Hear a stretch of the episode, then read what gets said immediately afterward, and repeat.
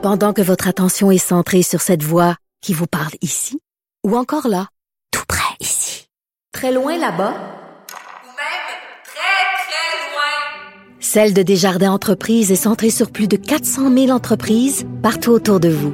Depuis plus de 120 ans, nos équipes dédiées accompagnent les entrepreneurs d'ici à chaque étape pour qu'ils puissent rester centrés sur ce qui compte, la croissance de leur entreprise.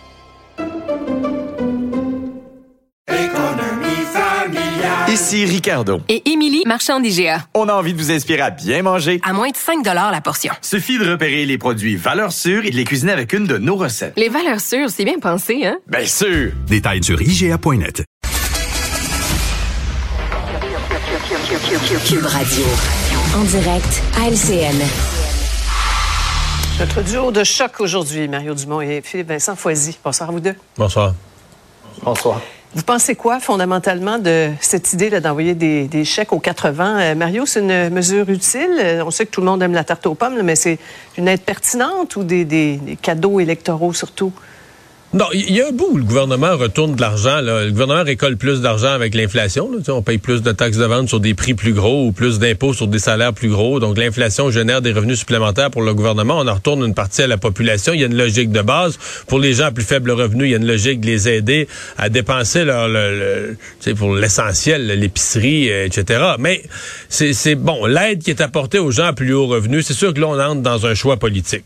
Le choix politique est assez simple. Il y a une classe moyenne qui se plaint toujours que c'est quand tu gagnes un certain revenu, ben là tes enfants pas le droit au prêt et bourse. Puis un autre programme, ah t'as pas le droit. T'as jamais le droit parce que tu fais partie de la classe moyenne là, qui gagne juste toujours un petit peu trop pour avoir droit au programme, etc.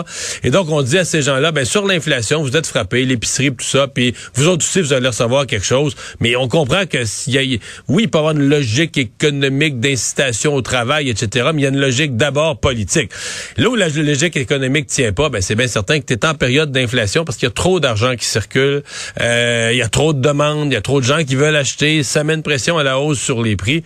Quand tu remets des chèques dans les mains de plein d'argent, tu fais quoi? Tu contribues à l'inflation.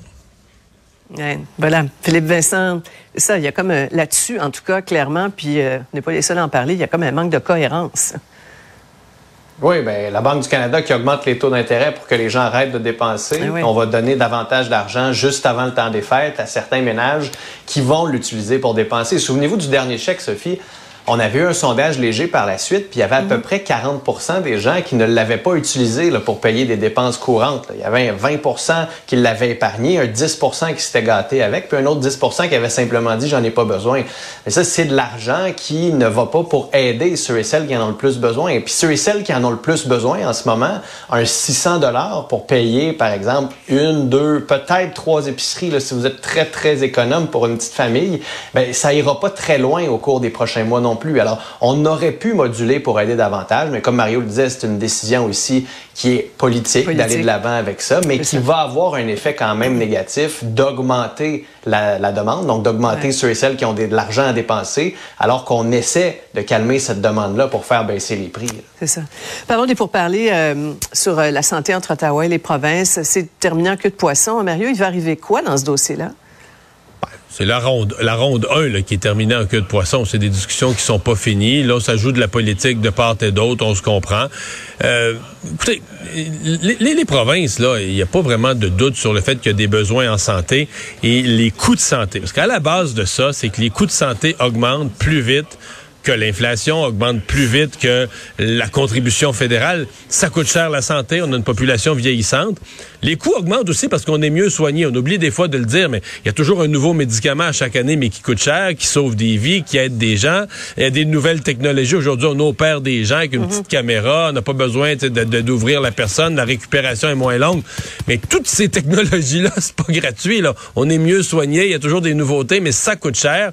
Donc, à cause de ça, les coûts de santé sont élevés et les, euh, le fédéral paye, euh, paye de moins en moins sa part. Donc, les provinces sont légitimes. Maintenant, pour moi, l'enjeu, est-ce que les provinces ont le gros bout du bâton tant et aussi longtemps qu'elles se tiennent, qu'il y a une solidarité des provinces? Et historiquement, c'est tellement facile pour le gouvernement fédéral de revirer comme une crêpe les petites provinces en disant, je vais te donner du nanan et d'arriver à la prochaine rencontre et de dire, ah, ben là, on n'a plus de front commun des provinces, les provinces sont divisées, etc. Et à partir de ce jour, à partir de ce jour-là, c'est le fédéral qui a le gros bout du bâton. Et moi, moi, c'est ça que je vais surveiller dans les semaines à venir. Là. Ouais. Puis Vincent, les, les chèques d'aide pour contrer l'inflation, ça donne un, un argument euh, massu à Justin Trudeau là, pour euh, conserver la ligne dure, mais certains estiment qu'il n'y a pas de leçon à, à donner trop trop là, quand on, on pense au fiasco des passeports, euh, du système de paie Phoenix, etc.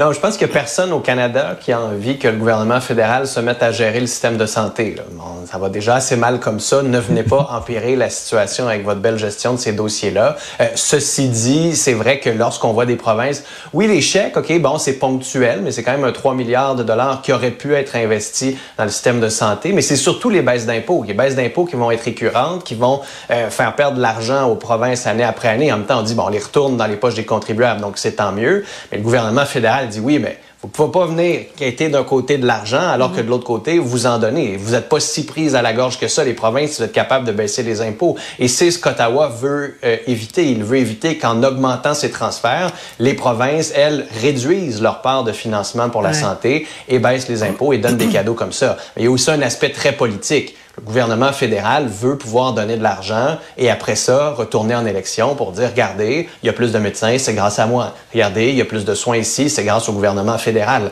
Alors que techniquement, les provinces disent, nous, on sait comment dépenser cet argent-là. Et je fais juste me mettre dans la tête de quelqu'un qui attend un rendez-vous chez le médecin, qui attend dans une clinique sans rendez-vous, qui attend aux urgences depuis deux jours, puis qui nous regarde peut-être en ce moment, puis qui se dit, s'il vous plaît, arrêtez de vous chicaner, Ouais. arrêtez de vous ostiner. Ouais. On a déjà joué dans ce film-là. La population veut des services et a besoin de services maintenant. Je vais vous entendre sur euh, le chef conservateur Pierre Poilièvre qui euh, boude la presse, évite les questions, veut, veut mettre les médias au pas. C'est une attitude payante, Mario, à, à long terme, la, la lumière de ce qui se passe aux États-Unis? Ben, il y, a- une prise de risque là, euh, là-dessus. Euh, il a dit aujourd'hui que lui parlait aux médias, mais à différents endroits dans le Canada, que ce n'était pas la presse parlementaire qui allait qui allait mener le jeu. Euh, mais il y, y a un point de rupture. Là. Il va devoir répondre, je pense, à certaines questions de la presse parlementaire, etc. Euh, tu tu, vis avec. Là. Ces gens-là vont le couvrir, puis ces gens-là vont couvrir sa campagne électorale. Et là, je pense qu'il va vouloir euh, avoir quand même une, une couverture politique. Euh, là, on voit l'épisode. là. Ce qu'on voit, c'est cette engueulade qui. Ce journaliste de Global euh, a donné à Pierre Poilievre, dès le jour 1, là, dès que c'était sa première intervention, il a donné le prétexte pour dire à ses militants, à sa base, vous voyez bien, les journalistes sont tous contre moi. Et là, il roule encore, euh, il roule encore là-dessus. Mais je vois pas comment il va pouvoir ma- marquer. Son message est simple. hein. Il martèle toujours, toujours le même message, l'économie. Et lui se dit, ben, les médias n'auront pas le choix de relayer. Comme je tape toujours sur le même clou, ils n'auront pas le choix de finir par relayer ça. Ben, merci beaucoup à vous deux. On vous écoute sur LCN et Cube Radio. À Au la revoir. prochaine. Ah voilà, c'est ce qui conclut notre euh, émission. Euh, J'espère que vous avez euh, aimé ce résumé de l'actualité de la journée. Antoine Robitaille s'en vient. Moi, je vous dis à demain, 15h30.